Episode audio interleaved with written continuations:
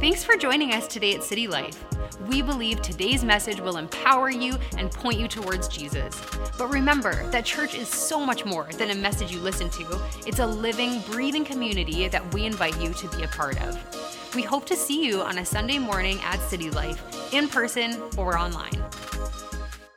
Church, oh man, so good to see you. How are you on this fine summer day? Well, if you are tuning in for the first time at City Life, guess what? We're doing something we have never done before. It is our Sabbath month, and we are all online. Isn't that crazy? There's nobody here in the room with me.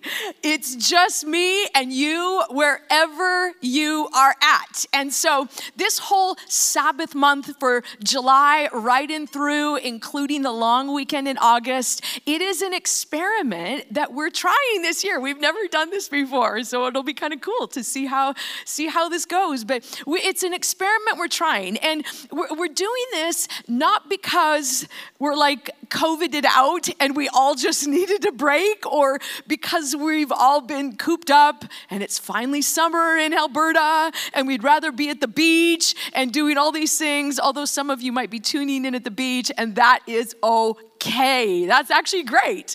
Or you're tuning in the campsite or wherever you're at, but the real reason we're trying this this sabbath experiment. Can you say sabbath experiment? Write it in the comments or however you're watching. But this is why we are learning we're learning something new. And sometimes when you're learning something new it's it, it, you can learn better when you disengage from a normal routine in order to be intentional and, and focus more so you can learn the new thing. Well and that's kind of what we're doing with this Sabbath month. And, and when I was thinking about this, I, I thought a good example to compare this whole July Sabbath month is sports training camps.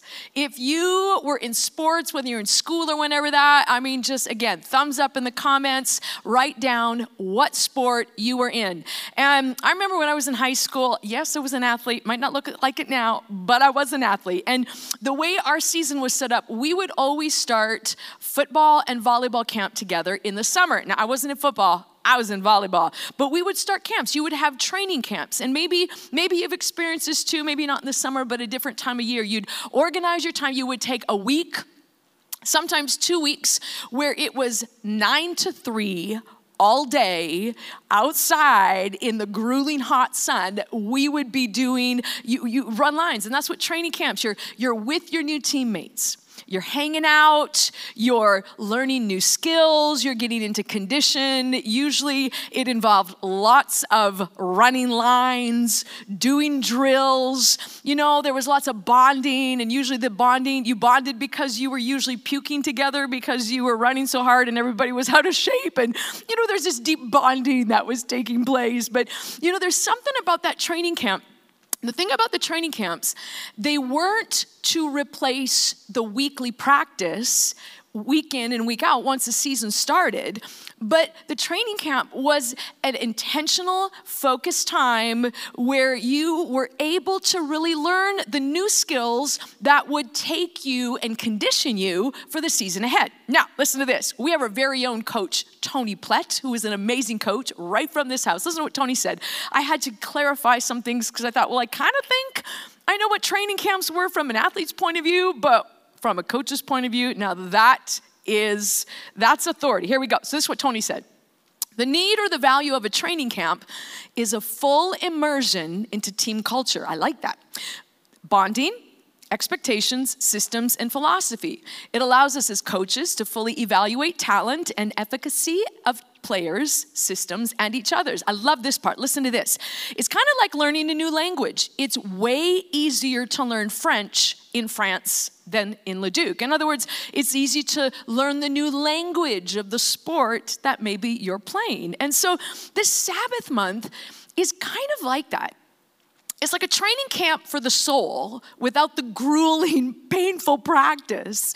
But the whole idea of this is like we want to learn a new language. Now, what is that language? Well, it's the language of God's Sabbath rest for our soul. That his Sabbath rest isn't just a month off in the summer, it's Sabbath rest that one day a week and regular times different sometimes for extended seasons we're taking we're getting we're getting out of the normal rhythm of life and we're getting into this new rhythm a new very different rhythm that god invites us into where we are refreshed and we are revived where we can experience what what scripture describes as god's shalom and that shalom isn't just peace, man, shalom. It's shalom means it's a sense of wholeness or completeness. And that's where we God's shalom is where everything is the way it should be, including us. And so it's this ability to come in, this Sabbath rest,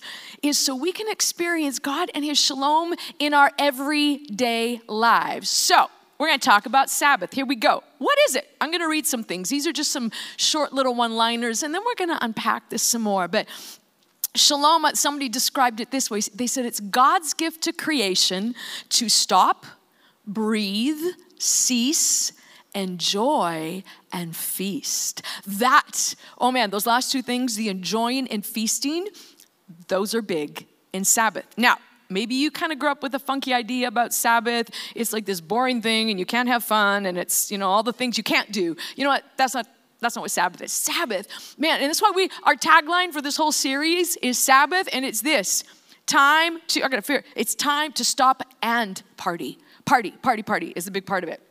And so this is what Sabbath is. It's just we enjoying each other. We're enjoying God and we get a feast. There's, food is a big part of Sabbath. Good food. Good food is important. Here's another thing. What is Sabbath? I like to describe it like this. Sabbath is kind of like airplane mode for your soul.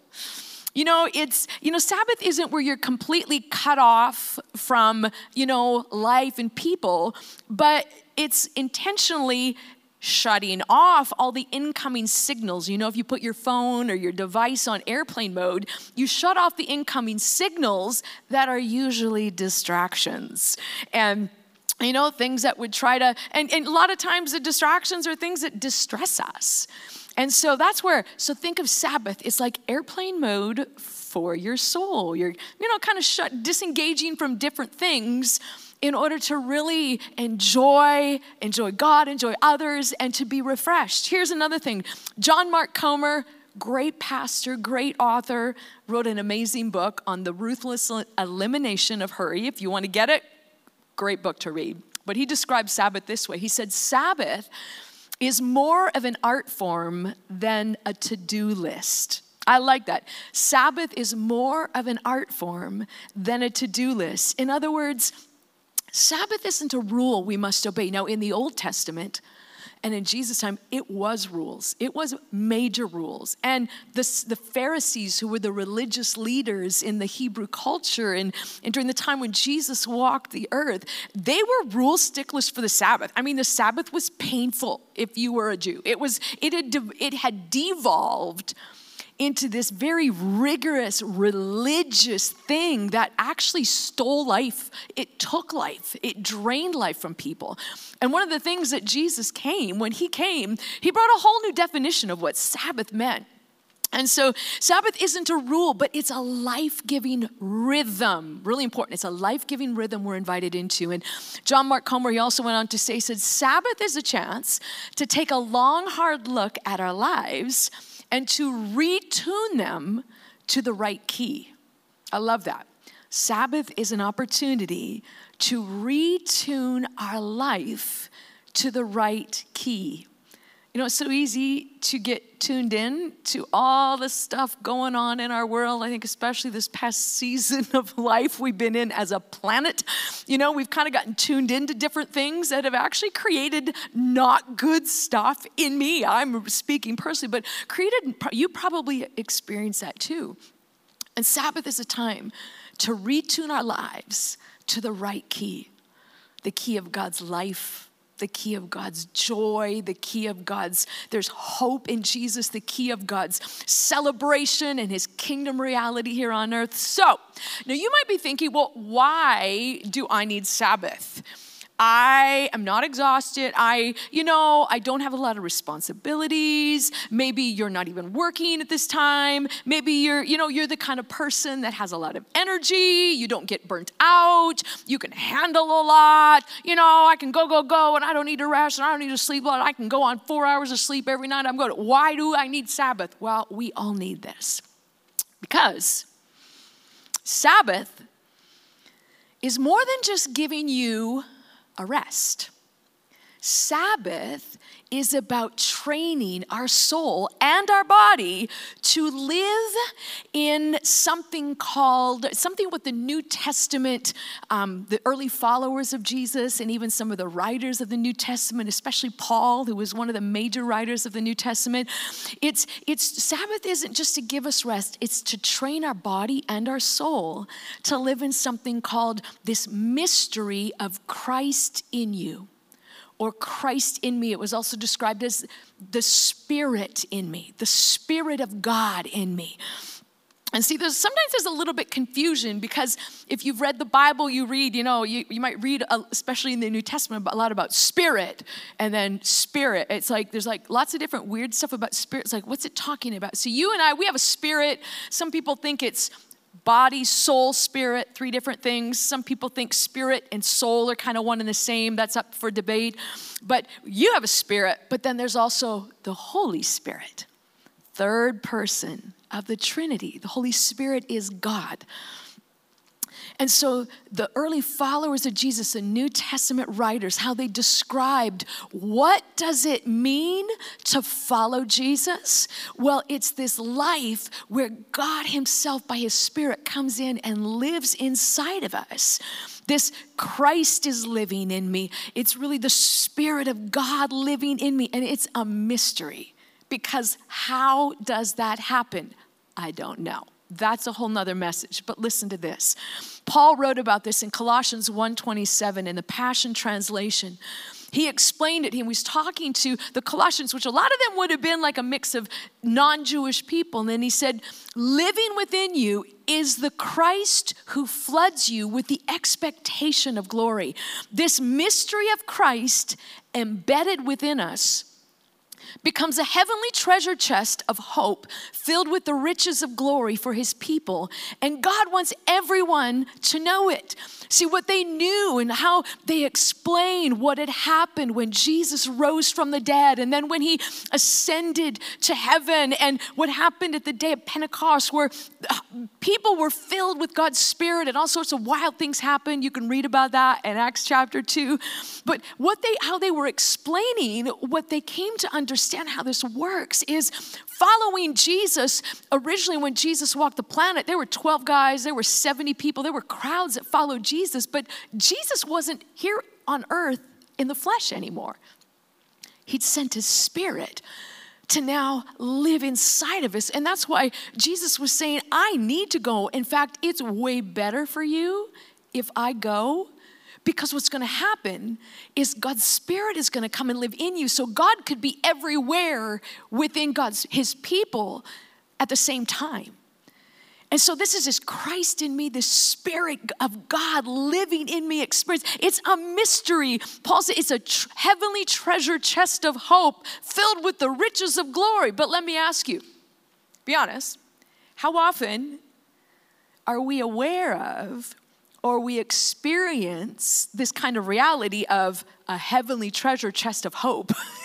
you know, another place, Paul said, he said, the Spirit, the same Spirit that raised Jesus Christ from the dead lives in us, dwells in you. As like, uh, I don't know how that works because a lot of times I don't feel like I got resurrection power working in me.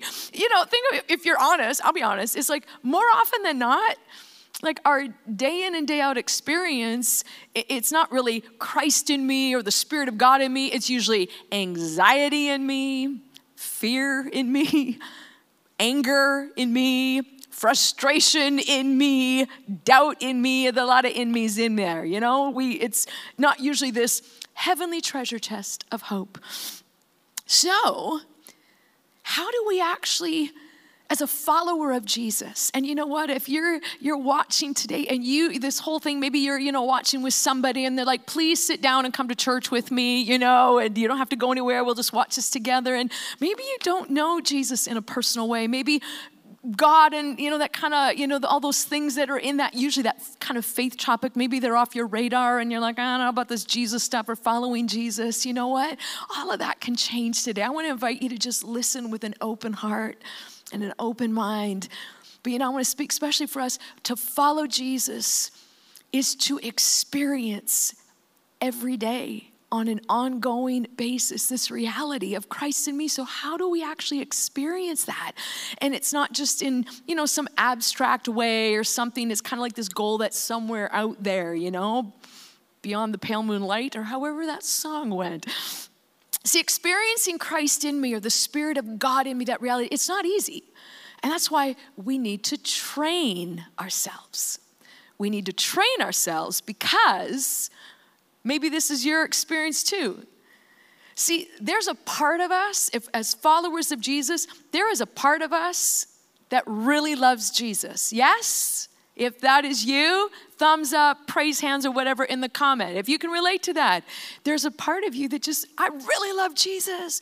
God's often, I really want to be all in and follow Jesus.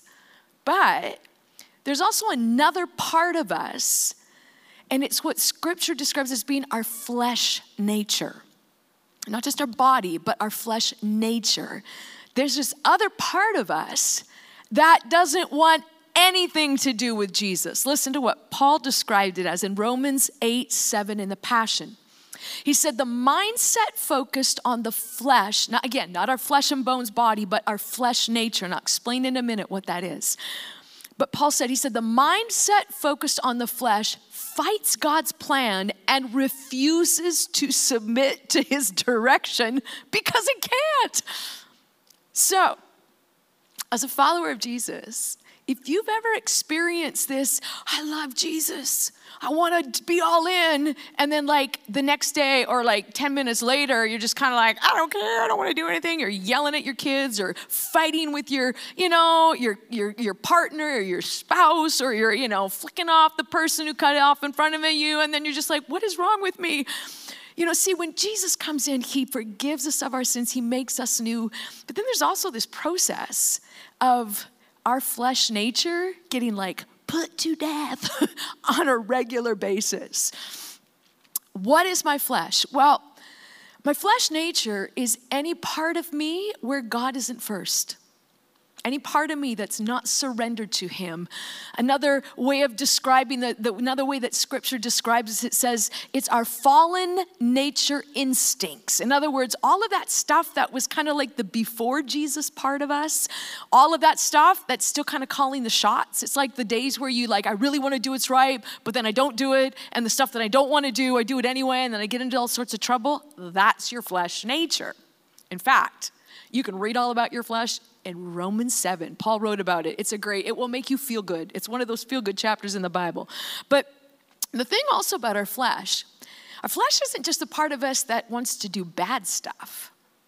Our flesh nature also involves our, uh, the part of us that wants to do good stuff, but in the wrong way and for the wrong reasons.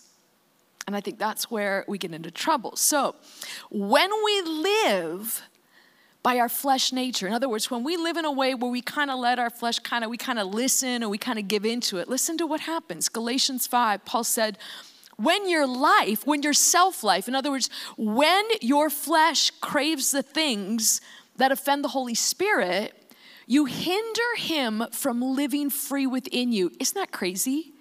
What power can hinder God? Well, when my flesh, when my self life, my flesh craves the things that offend the Holy Spirit, I hinder God from living free within me. I can actually hinder God, God's Spirit, this Christ in me experience. I can actually hinder that when I'm allowing my flesh free play to kind of call the shots and to direct me. So when we live by our flesh, we cut off, we cut ourselves off from the Spirit of God, this Christ in me way of living. And that's a big deal because that's a life source. Like God's spirit is the engine that I was made to live on. You know, one of the practices, we've talked a lot about spiritual practices over the last year, and you know, one of the practices that I, I, developed over this last, the COVID year, I mean, I've always had a prayer and devotional life, but, and it's always been first thing in the morning is the best time for me, but a prayer that I've just started praying over this last season, it's I'm on my knees, I haven't done anything yet. I'm like, Holy Spirit, I was made for union with you. Would you come and restore my union with you? And you know what? That is the first prayer I pray daily because God is our life source. We were made to live on the life of God, God's Spirit in us. That is how we live best. But when we don't live by that life source, when we live by our flesh, you know what the result is? Exhaustion like our bodies get exhausted. And you know why? Well, our bodies get exhausted because our flesh nature, it's ravenous. It is hungry. It pushes us to just go, go, go, do, do, do, acquire, acquire more, get more, do, do, and not just work. Is our flesh can push us to just be driven in our experiences or even in things like, you know, our escapes. And the thing is, as good and wonderful and as beneficial as things like endorphins and adrenaline, they're, they're happy chemicals and things that give us energy and they get us going. Do you know what? Our body was not made to be fueled and live on adrenaline and endorphins. We just weren't. It's not, our body wasn't made for those things to, to sustain us. And so we get exhausted. We also get exhausted in our soul because our flesh, it starts to engage our thoughts and our imagination, our minds, our emotions, our desires. Our flesh engages those things in ways they were never designed to function in. We start thinking thoughts like this I need to do more so I'll feel better about myself or feel better about my family. Or, ooh, she's kind of hot, he's kind of hot. I wonder how I can get them to notice me more. How about this? I'm not good enough, so I need to try harder. Or the opposite, I'm such a loser, so why bother? So I might as well just escape into, you know, fill in the blank, whatever the escape of preference is. Or, you know, I'm so depressed. This will make, this blank will make me feel better. You know, and that's how our flesh engages our thoughts and our imagination and our emotions. And, you know, we start chasing after stuff we want or stuff we think will satisfy us, but it actually doesn't. It, or maybe it does temporarily, but then we're depleted again. And so our flesh just leaves us exhausted. It also leaves us exhausted in our spirit by, by strangulation. And what I mean is that, again, our flesh nature and our spirit, they're opposed to each other. They just don't work together. So if my flesh isn't playing calling the shots, if I'm feeding that, then my spirit is like starving by default. And it can't, it, it, it has no life. By not giving my spirit the food and fuel it needs, and see, my spirit, it needs the life of God. It needs the presence of God. It needs that, you know, that spirit of God. And so this is where Sabbath comes in. This is where it gets so good. Now, daily we need to be fueled by the life of God.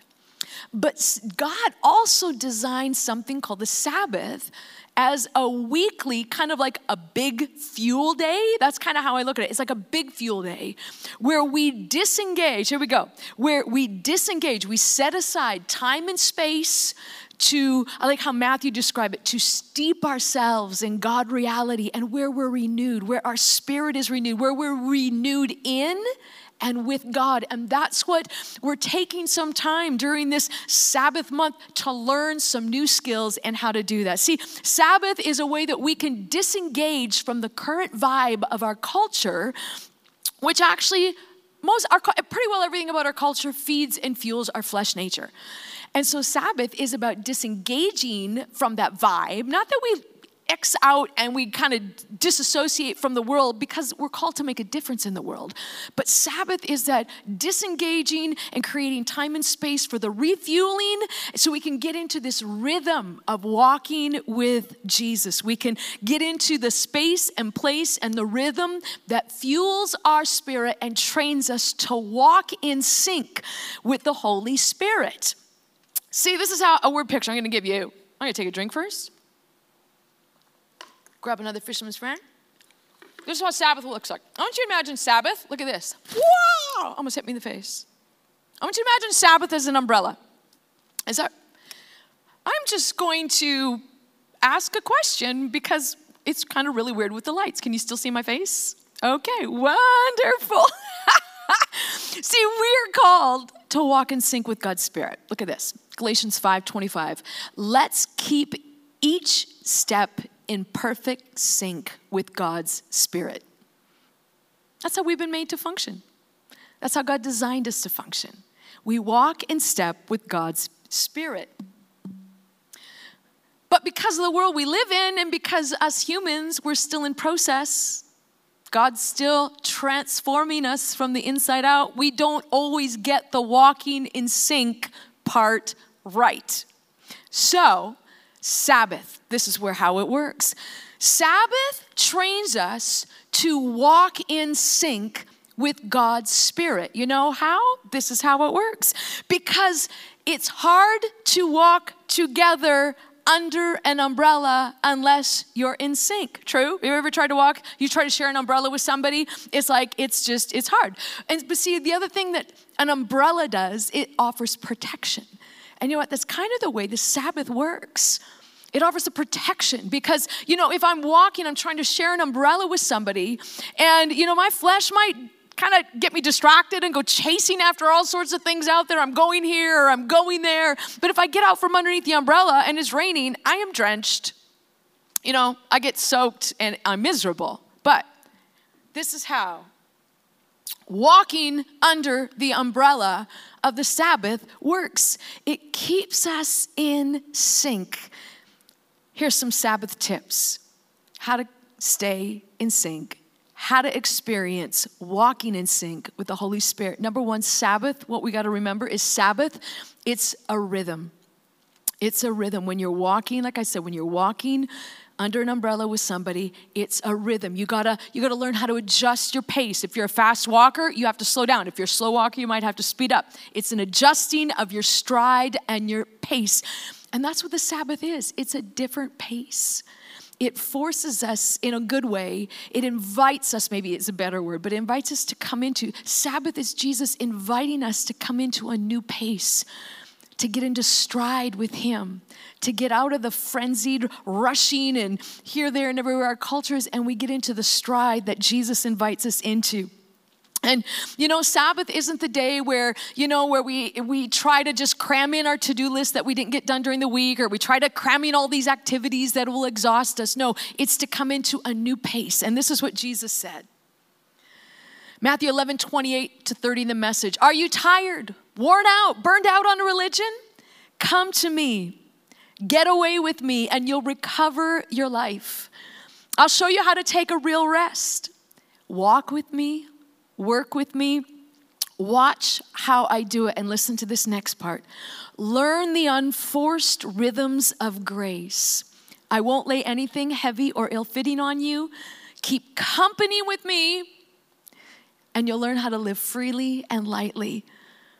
You know, see, that's what Jesus, when he invites us to take his yoke, he's actually inviting us into his pace. And that's what Sabbath is. It's not just sitting around and doing nothing, but it's a different pace that allows for rest and walking in sync with God's Spirit where we're restored and we're renewed. Here's another Sabbath tip for living under the umbrella of Sabbath it takes practice. Here's the thing about practice. If you've ever tried, imagine the umbrella again, back to the umbrella. It, it, when you're walking under an umbrella with somebody, especially somebody you don't know, it's kind of awkward because you're kind of bumping into each other and you're like, how close should I get? You know, I don't really know you that well, but I don't want to get wet and drenched. But it's kind of awkward. It, it's uncomfortable when you're trying to share a tiny little umbrella and it's pouring rain and you don't want to get wet. And actually, it's kind of painful if you're bumping each other or you have somebody large like my husband whose elbows go in uncomfortable places in my short little self. But here's the thing that's why Sabbath is practice. You're not gonna get it right the first couple times you try it. In fact, it's like one of those things that is so painful when we first started practice. It's, it's painful because you experience things like, you know, your, your husband getting mad at you because you turned your phone on and the phone's supposed to be off, even though you wanted to show him something really cool that you thought of that you saw on Facebook or Pinterest during the week. He's like, What is your phone doing on? Put the phone away. You know, so it's kind of painful that way. But you know what? The thing about Sabbath, you're not going to get it right for at the first time. I, you know, some friends who laugh. It's like the first couple times, it's like they're yelling at their children. It's just like, how restful is this? Don't get discouraged. It's practice. You're learning a new stride. You're learning a new way of walking. You're learning how to stay in sync with God in a way that brings rest. So it's practice. Can you say practice? Thumbs up, hand, praise hands, whatever. Put practice in the comments. Practice. I love what someone once said. They said, if the first few times, if it's not hard, when you're learning it, because you're learning a new skill, if it's not hard, you're probably not doing it right. So just keep practicing. But I love that. Don't get discouraged. Eventually, you're going to find your groove. And, you know, sometimes people ask, well, this is just something practical. What's work and what's rest? Well, well look at Jesus and Sabbath. Because Jesus, his idea of work was really different than the Pharisees' idea of work. Now, when Jesus walked the planet, he did all sorts of things that the Pharisees, the religious leaders, the Sabbath watchdogs of the day, they said, You're not keeping the Sabbath. You healed a man on the Sabbath, Jesus. Why is he carrying his mat? You can't heal a blind man. You can't heal a lame man on the Sabbath. You're breaking the Sabbath. You're breaking the Sabbath. Your disciples are eating grain on the Sabbath. You know, Jesus did a lot of work. And the work that, so to the Pharisees, the work that Jesus was doing, the activities Jesus was doing, that was work, and he shouldn't have been doing it. But obviously, I mean, Jesus was doing his work was the right stuff to do. So, what is what is work and what's rest? Well, here's a few things. One person's work might be another person's rest. For example, my husband, he loves gardening. It's replenishing. I hate it. Gardening is work for me. That's why he can go spray his plants and dig things out, but I'm just, you know, I'm not gonna do that. But for me, some people, cooking is work. But you know what? It's actually becoming therapeutic for me. So I like to cook. You know, what about playing the piano? Well, if you're a piano teacher or a music teacher, it might be work. But if you're a doctor, playing piano might be therapeutic for you, for you. So the question is is it work or is it rest? The question is to ask is it life giving? Is it life giving? I'm just gonna put this down because then I won't get distracted as we are wrapping up. Here's the question Is it life giving? If something feels like rest, if it energizes you, if it's life giving, if it pulls you, I love this, if it draws your attention to God and His presence with you, His goodness, His love for you and for others, if it brings you into community with others, then go for it. Give it a try.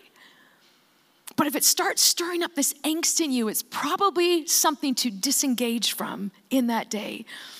See, the big thing about Sabbath is it's meant to pull us together into God's presence, pull us into fellowship with others. That's where Sabbath actually is meant to, to be the best and, and enjoyed, is celebrated with others. And it's this thing we do together with others because God longs to bring us into that place where we rest with Him, where we know Him, we discover Him, but we also celebrate Him and we celebrate who He is and we celebrate what He's done for us. And so, as we close, I, you know, there's so much we're going to be unpacking over the weeks to come about Sabbath, and I really want to encourage you. You know what? Make this, engage in it. Try some things that you haven't done before in terms of how will you engage and take this time to really encounter God in a fresh way in this season, encounter his presence with others in a fresh way in this season.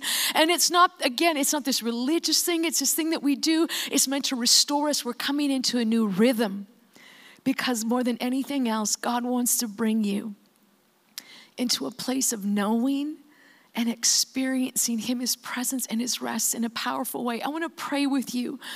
And you know, especially for any that are watching maybe for the first time or watching from a place of not really experiencing the reality of God and His love and His rest. You know, this prayer that I'm going to invite us to pray together is a prayer of saying yes to following Jesus and a yes to receiving His life in you. And it's a start of encountering his presence and his love for you in a powerful way. I want to invite you, can we pray together to say, Jesus, thank you for everything that you've done and everything that you've made possible through your life, through your death and resurrection, so that I could have new life. Jesus, I say yes to following you Come fill me and start brand new life in me. Thank you, Jesus. Amen. Amen. And, church, man, I want to encourage you. Take some time. If it's been a frantic time, you know, take some time. God, show me some ways that I can do this Sabbath rest with you in a way that will really refuel me and help me engage with you in a whole new way. Amen. Amen. It has been so great being with you, church. So great in this time in our Sunday together or whenever you're tuning in. I want to encourage you have a great rest of the week. Be re- rested, refreshed, and rejuvenated. We hope today's message encouraged you. If you want to take your next step in saying yes to Jesus, you can always contact us at cty.lc slash next step or fill out the next step section on the City Life app. It's an honor to play a small part in what God is doing in your life. We look forward to connecting with you soon.